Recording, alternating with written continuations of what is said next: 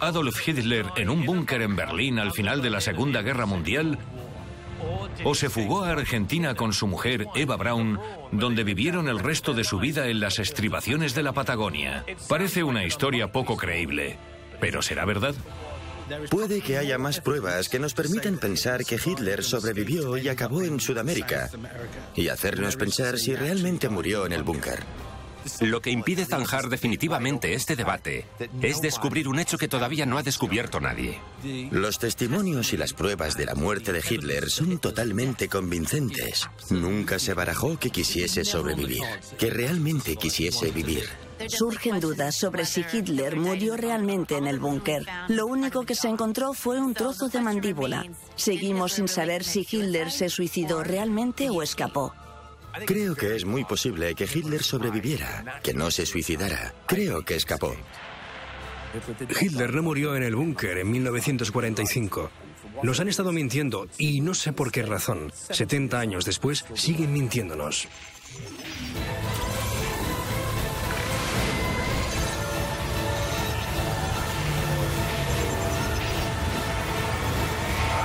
Historia prohibida. Hitler, suicida o superviviente.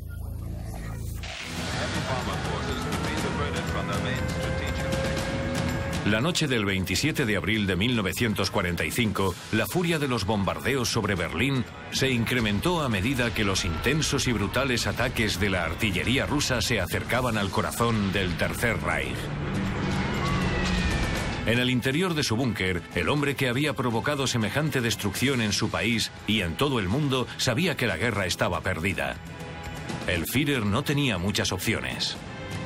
Podía dejar que el avance ruso le capturara, pero la humillación le resultaba insoportable. Podía quitarse la vida, pero ¿quién le sustituiría? O podía intentar escapar para volver a la carga algún día. Mucha gente cree que sobrevivió por la simple razón de que no encontraron a nadie y eso ha dado lugar a todo tipo de teorías conspirativas. Si Hitler sobrevivió, es perfectamente posible que huyera a Argentina. Pero para conseguirlo tendría que haber permanecido oculto varios años. Por lo tanto, creo que es muy probable que, tras el desastre de la guerra, intentara escapar a los Alpes desde donde tenía muchas posibilidades de llegar a Oriente Medio.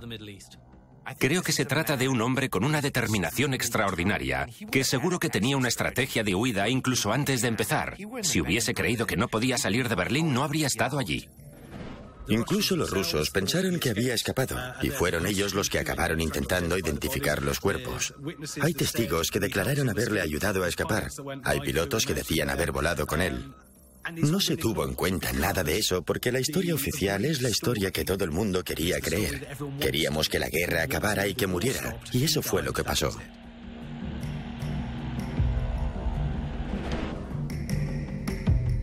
Según el libro Grey Wolf, La fuga de Adolf Hitler, Hitler, su mujer Eva Braun y un puñado de ayudantes y nazis de alto rango consiguieron escapar. Utilizaron una red de túneles secretos que partía del búnker del Führer en Berlín. Su autor, Gerard Williams, un antiguo periodista de la agencia de prensa Reuters, ha accedido a encontrarse conmigo en París. Dime, Gerard, ¿Murió Adolf Hitler en su búnker en 1945 o sobrevivió? No hay ninguna prueba forense que sugiera que Adolf Hitler o Eva Braun murieran en un búnker en Berlín en 1945. Hay una cantidad enorme de noticias de la época informando de la huida de Adolf Hitler y de que al final consiguió llegar a Argentina, donde, según nuestra investigación, vivió hasta 1962. A menudo la gente piensa que eso es una tontería, una teoría conspirativa. Hace mucho que soy periodista y he revisado todas las noticias del momento publicadas por entidades como la BBC y la Asociación de Prensa Reuters. En su momento todas citaban a Stalin, afirmando que Hitler había escapado a España o Argentina. Time Magazine publicó un artículo describiendo detalladamente el búnker y las vías de escape de la Cancillería del Reich, desde el despacho privado de Hitler en la Cancillería del Reich. Está publicado en el Time. Newsweek publicó detalles de cómo podría haber sucedido. Después, en 1947, en un tribunal polaco, el capitán Peter Baumgart del grupo secreto KG-200 de la Luftwaffe dijo que él le sacó en avión desde un aeródromo improvisado en el Hohenzollerndamm, un bulevar enorme de Berlín.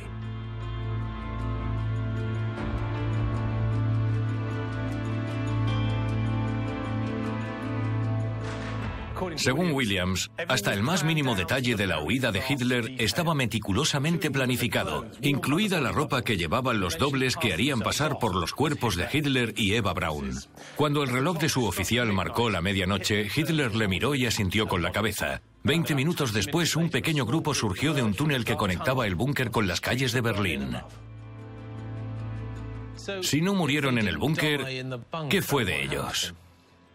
Yo no me invento nada, así que te diré de dónde procede la información.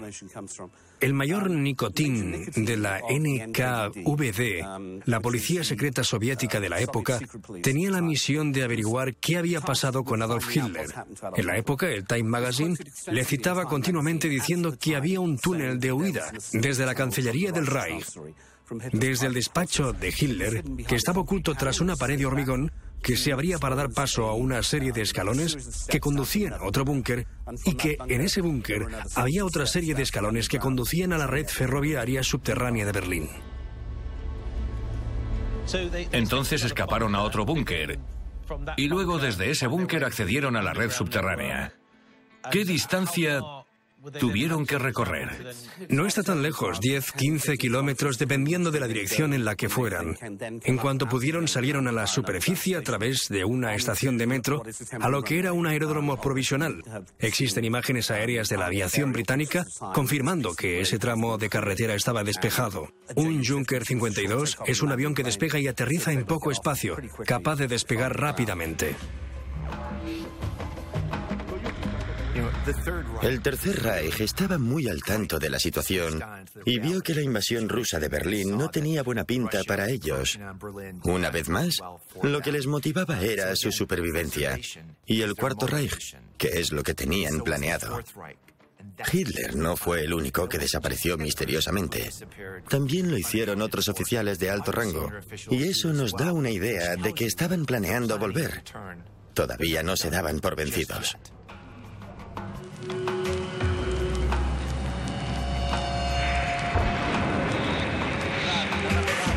Según Williams, el reducido grupo tuvo que esquivar disparos y explosiones mientras se abría camino hasta el amplio bulevar que atraviesa el centro de Berlín.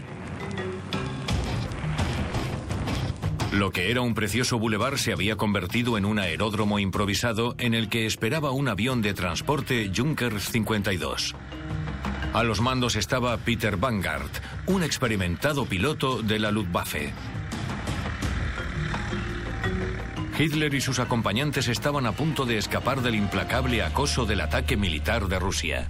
Pero los rusos estaban bombardeando la ciudad, ¿no? Los rusos bombardearon una parte de la ciudad. Recuerda que era una ofensiva terrestre. Iban avanzando edificio a edificio y Berlín es una ciudad bastante grande por la que cruzan varios ríos. El resto eran zonas muy amplias en las que tenían que retirar el hormigón a mano. Además, la defendía uno de los escuadrones de las SS más fanáticos de toda la guerra. Puede que lo que no cuadre en esta historia es que hubiera un avión esperándole en Berlín, que le llevó hasta el aeropuerto desde donde pudo abandonar Alemania. Lo digo porque había cientos, miles de rusos entrando en la ciudad. ¿Iba a arriesgarse a ser derribado? ¿A no poder despegar siquiera?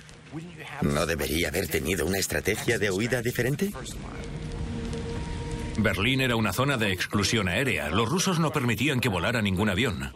Sí, es cierto que era una zona de exclusión aérea, pero no había mucha cobertura.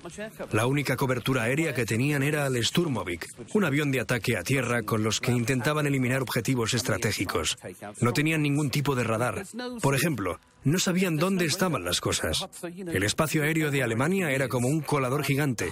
En esa época no había patrullas de combate en todos los rincones del espacio aéreo alemán. Nuestra aviación estaba hecha añicos y la de los estadounidenses también. En ese momento todo estaba destrozado. En 1945 resultaba muy fácil salir volando con un avión. Había varios planes de fuga.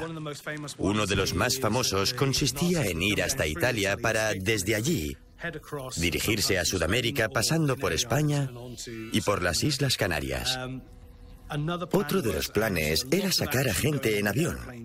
Se vio mucha actividad de aviones aterrizando cerca de los edificios y el búnker. Un piloto llegó a declarar que llevó a Hitler y Eva Braun a Dinamarca en una pequeña avioneta para subirse a un submarino con destino a Sudamérica. De hecho, hubo un piloto que admitió haber llevado a Hitler y a Eva Braun junto con otros altos mandos. Esto salió publicado en la prensa, pero pasó inadvertido. Nadie prestó atención a la noticia. Se tuvieron que activar planes para sacar al Führer del búnker. El legendario Martin Bormann los tenía. Los sacó de allí y los llevó a algún sitio donde cogieron un submarino que les llevaría a Argentina, al Polo Sur a algún sitio.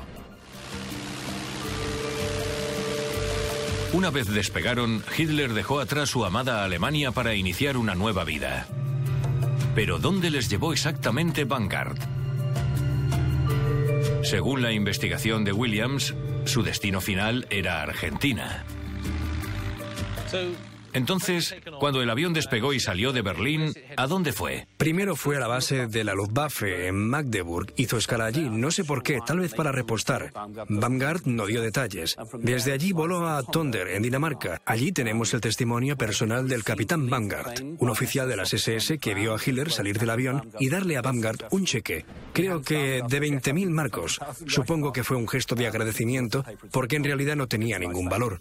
Luego cogieron otro Junker 52 Creemos que para volar hasta Travermande. Es un plan de vuelo muy detallado. ¿Qué pruebas hay de que volaran desde Berlín a Dinamarca? Las pruebas aportadas por el capitán Peter Baumgart durante el juicio de Varsovia de 1947. Dijo que había volado con Hitler y su grupo y explicó la ruta que hicieron. También había otro oficial de las SS en Tonder, herido, que describió al grupo que llegó y a Hitler dirigiéndose a los soldados heridos que había en tierra en ese momento. También está el piloto personal de Hitler, Hans Bommer, que contó que estaba en Travermande preparándolo todo para la escapada final. En su autobiografía, Bomber no da muchos detalles. Dice que le pidieron que fuese con ellos y que se negó porque quería permanecer con sus hombres. Pero está claro que hubo un grupo de oficiales nazis de alto rango que partió desde Travermande. Lo del piloto resulta fascinante, porque después de la guerra se publicó que él aseguraba no formar parte de las SS, que solo era un piloto que tenía la misión de sacar a Hitler, Eva Braun y un par de oficiales de Alemania y llevarlos a Dinamarca. ¿Por qué iba a inventar una cosa así? Una de las principales pruebas que aporta el autor de este libro es que había un piloto llamado Baumgart que sacó a Hitler en avión. Y esto plantea una nueva historia sobre la que se basa un nuevo supuesto. Según todas estas noticias y las noticias posteriores, Vanguard habría necesitado una evaluación psiquiátrica. Está claro que era un hombre bastante fantasioso. Yo creo que el tema de Vanguard no resulta convincente en absoluto para cualquier persona sensata.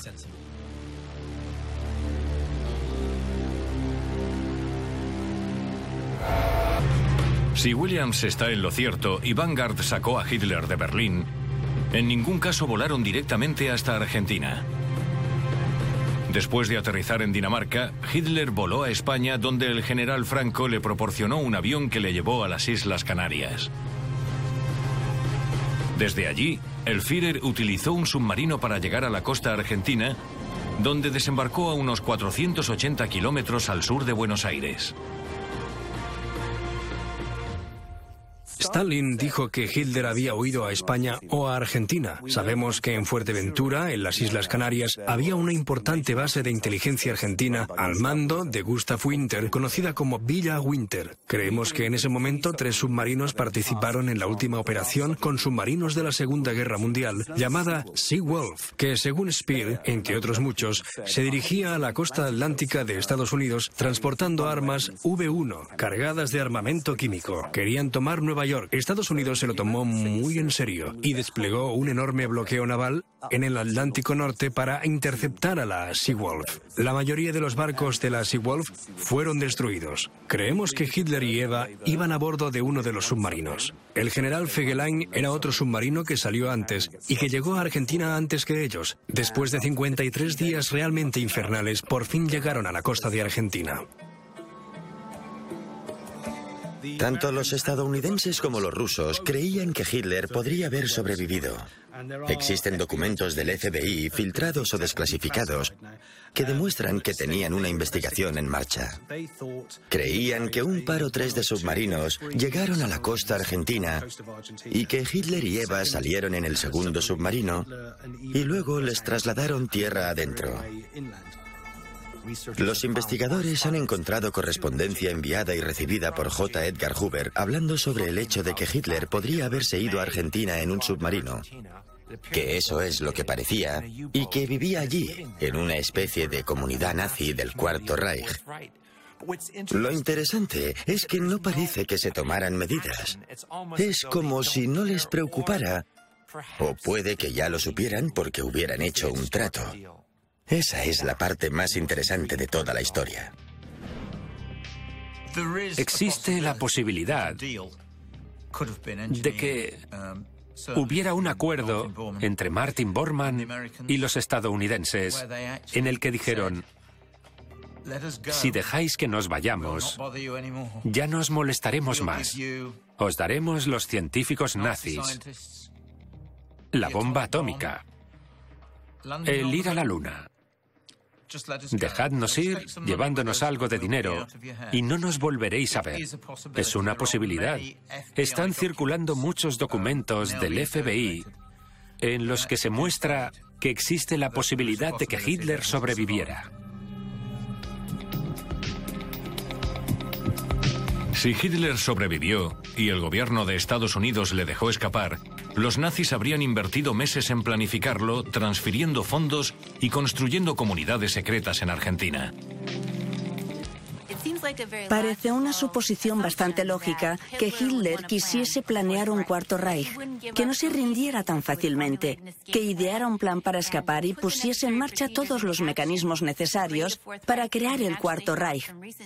De hecho, recientemente han salido a la luz documentos que demuestran que había reuniones, había una agenda para crear el respaldo económico que financiara el cuarto Reich.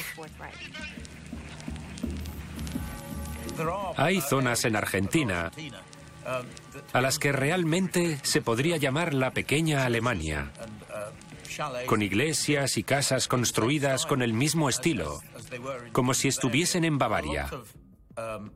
Muchos alemanes, nazis, emigraron a Argentina incluso antes de la guerra.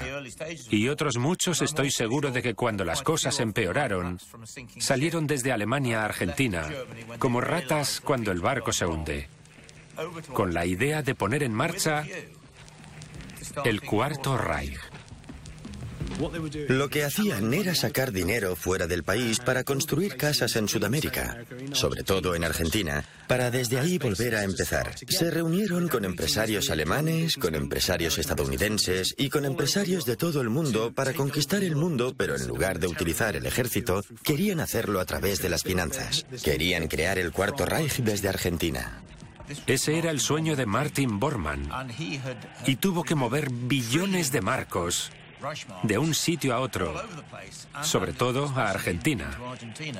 Argentina era pro-alemana, antibritánica, diría yo. ¿Y qué mejor sitio para mandar a todo el mundo, incluido el Führer?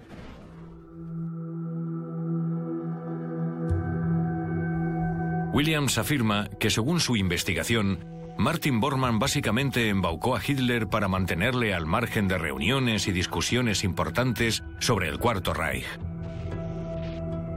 Van surgiendo documentos poco a poco en los que se afirma que vivió en Argentina después de la guerra. Al parecer lo que sucedió es que en cuanto llegó Martin Bormann, en 1947, se dio cuenta de que Hitler ya no era de utilidad para la nueva Alemania y le dejaron con su médico privado, que permaneció a su lado todo el tiempo, y su ayudante personal, su chico para todo, Pablo Glocknick y lo mantuvieron al margen.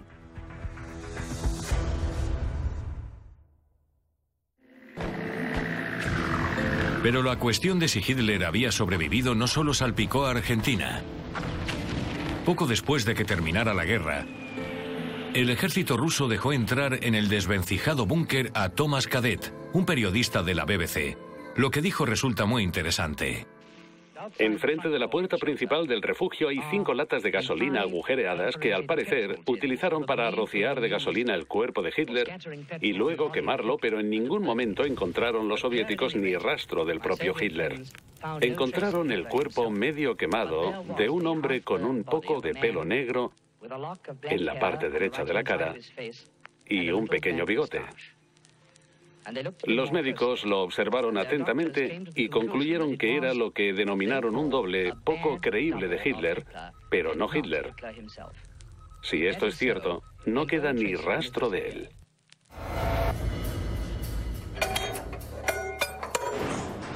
En los años inmediatamente posteriores a la guerra, no había ninguna prueba de que Hitler hubiera muerto. Uno de los problemas a los que se enfrentaban los investigadores era la falta de pruebas físicas de su muerte.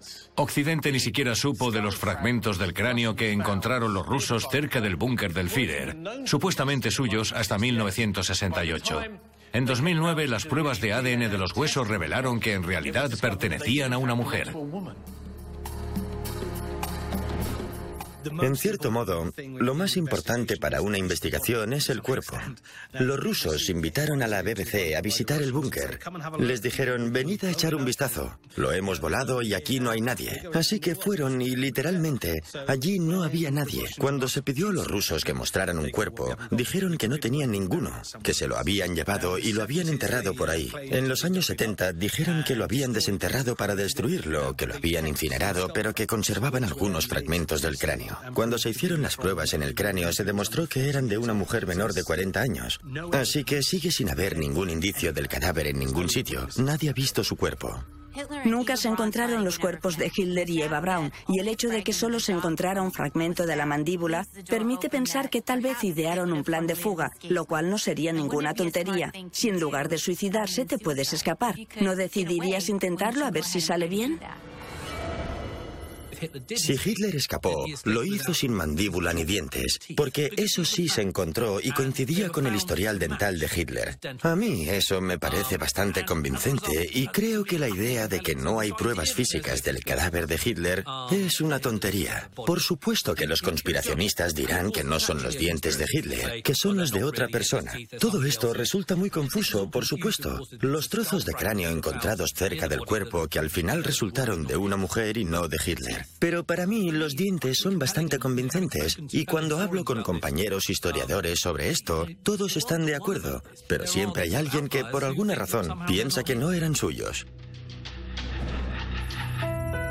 De hecho, en medio del caos que siguió a la guerra, los servicios de inteligencia británico y estadounidense recibieron innumerables informes sugiriendo que el antiguo líder nazi había sido visto con vida, y eso a la larga hizo que la gente empezara a afirmar que Hitler no había muerto en el búnker. En septiembre de 1945, se afirmó que Hitler y su consejero y confidente más allegado, Martin Bormann, habían partido de Hamburgo en un yate de lujo para navegar hasta una isla secreta en la costa de Schleswig-Holstein. En diciembre, los estadounidenses recibieron una información fiable de que Hitler desembarcó de un submarino en la isla de Mallorca, donde estuvo viviendo en un hotel con un grupo de científicos nucleares. Hay muchos testimonios de gente camareros, botones, todo tipo de gente que decía haber visto a Hitler, a Eva Braun, a sus hijos e incluso a Blondie, su perro alsaciano. Un general argentino muy agradecido por la ayuda de los nazis afirmó en un periódico nacional que sus amigos alemanes estaban a salvo. No mencionaba sus nombres. Lo único que dijo fue nuestros amigos de Alemania están a salvo. Según algunos informes del FBI de la época, Hitler fue visto con vida y Huber y Farson lo creyeron. Existe un informe que he podido leer recientemente dirigido al responsable de inteligencia naval de Estados Unidos, según el cual una fuente muy fiable le dijo al representante del Vaticano en Argentina que Hitler estaba allí y que la Casa Blanca estaba al tanto. Se puso en contacto conmigo un tipo, Roberto Brun, que trabajaba de camarero en una especie de comedor militar naval privado de Buenos Aires en los años 50. Roberto contó con mucho detalle que en dos ocasiones había visto a Hitler y Eva Braun. Al verle, sientes su poder. Pelo negro con unas cuantas canas. El rostro delgado.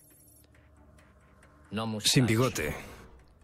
Vi a una persona que por su mirada parecía muy cansada. Me pareció, a mi modo de ver, aunque es difícil de saber, que el hombre estaba deprimido. Es muy interesante que haya testigos oculares que dicen haber visto a Hitler, a su mujer Eva Braun, a otros oficiales alemanes y a los hijos de Hitler y Eva en Argentina saliendo a cenar, paseando en barco, llevando una vida normal. Son testimonios bastante creíbles. Esta historia es un auténtico sinsentido. Hay gente a la que le encanta contar esas sandeces a los investigadores más crédulos. Escribí un libro sobre cómo escaparon los nazis. Fui a Paraguay para investigar las teorías de Martin Bormann y acabé en el cementerio de Eta, en Paraguay, donde una anciana que estaba en la puerta me dijo, la tumba de Martin está por ahí, y al día siguiente me dijo, la tumba de Martin está por allá. Es un montón de información contradictoria, básicamente timadores. Como te puedes imaginar, todos estos testigos han sufrido una especie de inquisición. La gente y los investigadores les preguntan si están seguros de que era Hitler, y siempre han respondido que estaban totalmente convencidos de que era Hitler. En una ocasión, una mujer alemana, que le conoció antes de reconocerle cuando fue a un hospital, y según ella se le pusieron los pelos de punta, no tenía ninguna duda de que ese era Hitler. Desde que acabó la guerra, la idea de que Hitler escapó de su búnker en Berlín ha dado lugar a todo tipo de teorías conspirativas. Para la mayoría, esas historias son pura fantasía. Pero lo cierto es que, tras la guerra, miles de nazis escaparon, incluidos el famoso Adolf Eichmann y Josef Mengele. ¿Por qué no iba a ser posible que también escapara Hitler? Parece razonable pensar que tanto tú como yo podamos salir de Europa y empezar una nueva vida en Sudamérica. Lo que resulta un tanto inconcebible es que la persona más famosa del planeta pueda vivir el resto de su vida sin ser reconocido o fotografiado, sin ninguna prueba real. Estoy de acuerdo contigo. Existen fotografías supuestamente de Adolf Hitler en Argentina y en Colombia. La CIA tiene una en Colombia. Yo tengo una en la que se supone que está en Novera, en la provincia de Misiones. El FBI tiene informes de gente que, según creía Hoover, decían la verdad. Hay muchos informes del FBI de la presencia de Hitler en Argentina después de la guerra. Solo tienes que hojear las revistas y los periódicos de la época para darte cuenta. Hay un montón de informes sobre la presencia de Hitler en Argentina y de gente que decía haberlo visto allí. Es como estar escondido a la vista de todos. La gente entre la que se camuflaban, la gente a la que visitaban, eran todos miembros del partido nazi. La mayoría de los testigos que dijeron haberle visto trabajaban en lugares que eran afines a los nazis.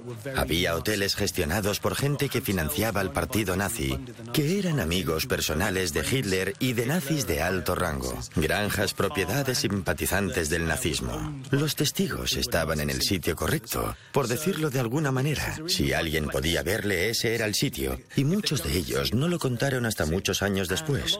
No recibieron ninguna recompensa económica por su declaración. No intentaban vender ningún libro, película ni nada de eso. No tenían ninguna razón para mentir, pero en determinadas zonas hay muchos testigos que decían haberle visto.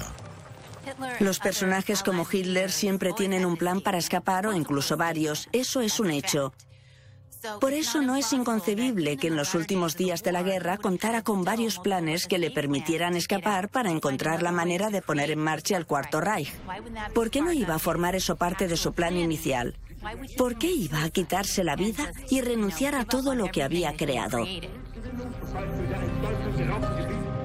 Gerard ha accedido a mostrarme algunas de las pruebas que ha descubierto y que según él demuestran que efectivamente Hitler escapó. Como ves en el ordenador, Jamie, he seleccionado 1.300 documentos de entre los miles que hemos recopilado durante nuestra investigación.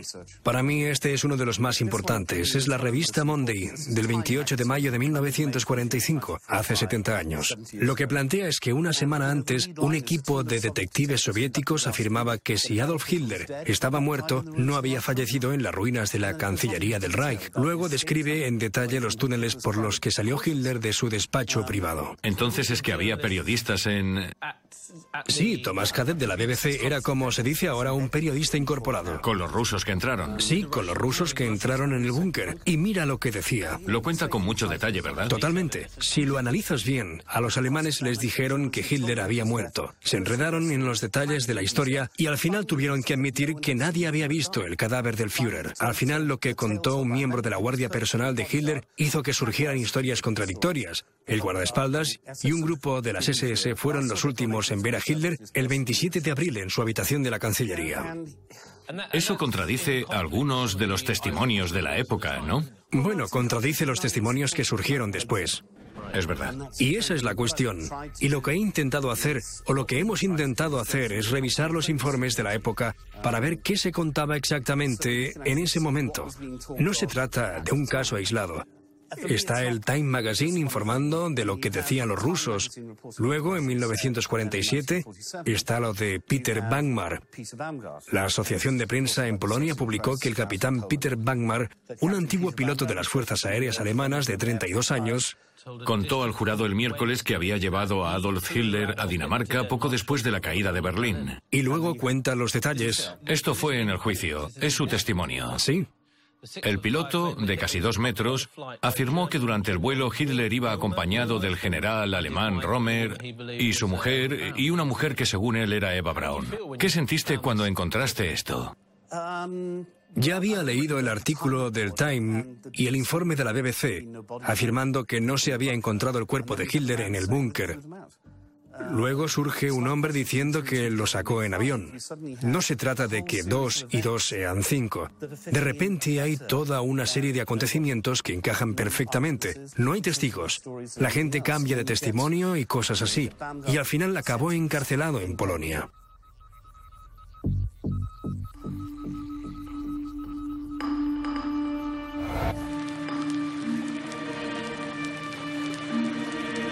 Durante mucho tiempo, los rusos creyeron que los aliados habían dado refugio a Hitler y que había propagado historias falsas como parte de una campaña de desinformación para intentar borrar lo que para ellos era la verdad. En julio de 1945, un comandante ruso, el mariscal Georgy Zhukov, afirmó que dado que no se había encontrado el cuerpo de Hitler, era posible que hubiese escapado en el último momento. Incluso el general Eisenhower, antiguo comandante en jefe de los aliados, parecía estar convencido. En 1952 dijo, no hemos sido capaces de encontrar la más mínima prueba tangible de la muerte de Hitler. Son muchos los que creen que consiguió escapar de Berlín. Al principio, los rusos estaban muy contentos con la idea de que Hitler había muerto. Pero enseguida empezaron a surgir historias que hicieron que los rusos se cuestionaran si querían seguir diciendo que Hitler había muerto. Y pensaron que para su propaganda era mucho más convincente decir que Hitler había conseguido escapar, que se había ido con los aliados que ahora le estaban protegiendo. Los soviéticos y los aliados recelaban tanto los unos de los otros que al todo acabó en una guerra de desinformación entre ellos, en la que los soviéticos consiguieron extender la incertidumbre sobre la muerte de Hitler. En esa época, los líderes mundiales debatieron profundamente sobre qué habría pasado con Hitler. Lo más llamativo fue cuando Truman le preguntó a Stalin si Hitler estaba muerto y Stalin respondió que no. Si quieres encontrar el origen de la idea, la ridícula idea de que Hitler escapó, sin duda está en el caos del Berlín de la posguerra, del que surgió la Guerra Fría en Alemania. Cuando los rusos empezaron a difundir que los aliados estaban ayudando a los nazis dándoles refugio, ¿qué mejor nazi al que refugiar que Adolf Hitler?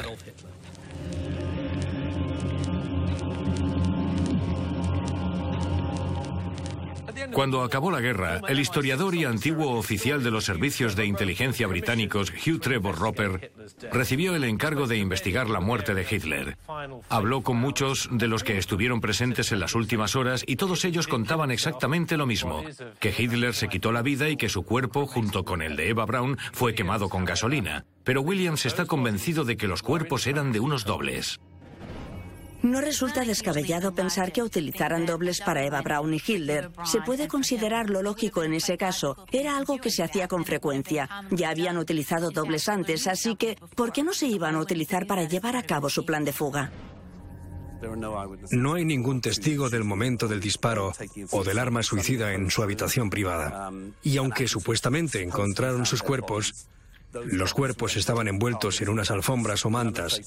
Nadie llegó a verlos y supuestamente los sacaron al jardín donde les rociaron con gasolina y acabaron prendiéndoles fuego. Aparte del hecho de que se requiere una temperatura de 300 grados para incinerar un cuerpo humano y de que eso no se consigue con gasolina, como se demostró con Joseph Goebbels, cuyo cuerpo fue encontrado en el jardín de la Cancillería por los rusos después de haber sido quemado con gasolina y se le reconocía perfectamente. Resulta curioso que no encontraran restos de Hitler. Pero habían pedido 3.000 litros de gasolina. Imagínate el resultado de rociar un cuerpo con semejante cantidad de gasolina. La verdad es que me sorprende que no acabaran pegándole fuego a la Cancillería, pero me imagino que algo así lo destruye todo. Debe ser como una incineración. Estoy seguro de que no quedó nada. Hombres como Oftergunchar sacaron los cuerpos del búnker al pequeño jardín de la Cancillería del Reich, donde, después de un par de intentos frustrados, acabaron rociándolos con gasolina y prendiéndoles fuego. Para cuando aparecieron los rusos ya no quedaba prácticamente nada. Solo encontraron un fragmento de la mandíbula. Este trozo de mandíbula coincide totalmente con el historial dental de Hitler. O bien en la Cancillería quemaron a alguien que llevaba coronas y puentes idénticos a los de Hitler, o era Hitler. Tú decides qué creer.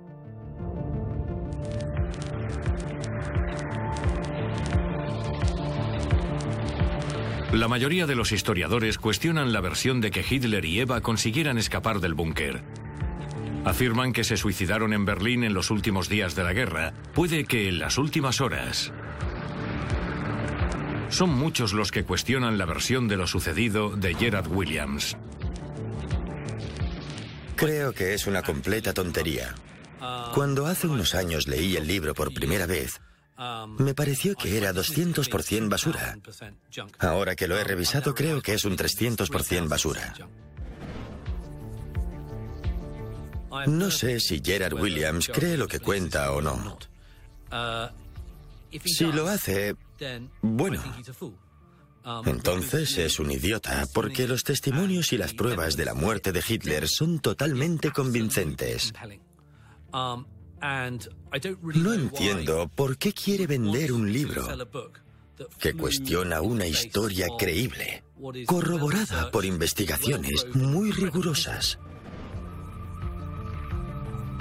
No lo sabemos todo, y eso lo dejamos muy claro en el libro. Hay partes de la ruta de huida que son hipotéticas y otras que están demostradas, pero son hipótesis que coinciden con lo que los nazis tenían a su disposición en ese momento. Disponían de submarinos. Existen informes de la policía y de los guardacostas argentinos de avistamientos de submarinos en la costa justo en esa época. Existen informes del FBI de gente que aterrizó en Argentina en esa época, aunque resulta imposible afirmar con certeza que llegaron en uno de los submarinos de la Seawolf, porque los estadounidenses dijeron que habían destruido los submarinos y sabemos que eso es cierto.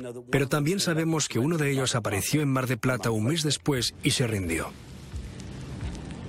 Existen numerosos informes y archivos del FBI y archivos de los británicos en los que se dice que Hitler acabó de monje en España, que se le había visto en las Islas Canarias, que se había visto a Hitler en un submarino o que se le había visto en Grimon. Es todo un sinsentido.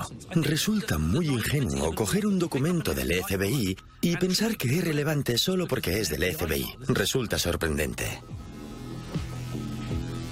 Siempre ha existido conflicto entre los escritores de ficción y los historiadores. Yo hago las dos cosas y soy muy consciente de lo que pasa y de lo tentador que puede ser maquillar algunos eventos históricos para que resulten más atractivos. Cuando escribes sobre historia resulta muy tentador acabar novelándola sobre todo la historia de la guerra, por el caos de información existente, el hecho de que muriera tanta gente y de la necesidad de saber exactamente qué pasó. Todo eso hace surgir todo tipo de conspiraciones e historias absurdas y sin sentido que se acaban propagando y retroalimentándose. Si te fijas en las notas del libro Grey Wall, si las lees, resulta obvio que construye su historia basándose en inconsistencias. De este modo, se crea una especie de círculo de validación de un montón de sinsentidos.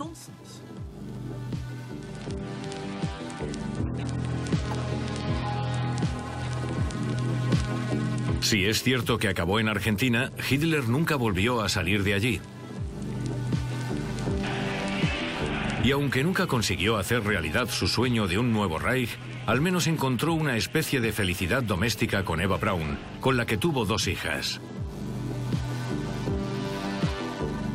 Según la teoría de Williams, después de pasar 17 años escondido, el hombre más malvado de la historia murió en Argentina el 13 de febrero de 1962 a la edad de 73 años.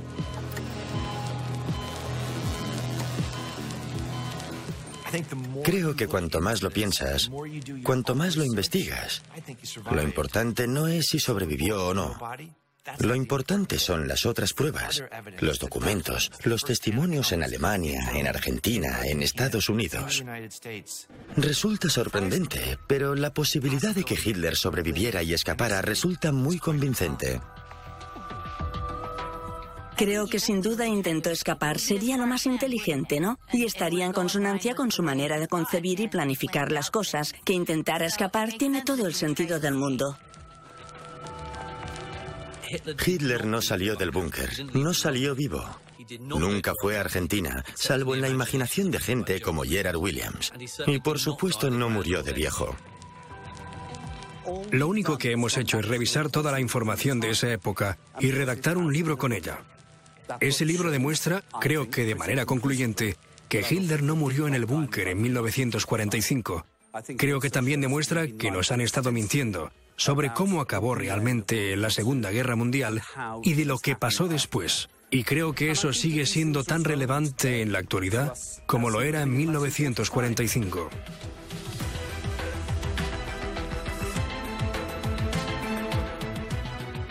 Es uno de los grandes misterios del último siglo. ¿Qué pasó realmente con Hitler? La mayoría de los historiadores coinciden en que se suicidó al final de la Segunda Guerra Mundial y de que sus restos fueron reducidos a cenizas para evitar que quedara ninguna reliquia. Pero no hay ninguna prueba concluyente. Puede que hubiera planeado llevar a cabo una última y temeraria misión y consiguiera escapar a Argentina. Nos vemos pronto.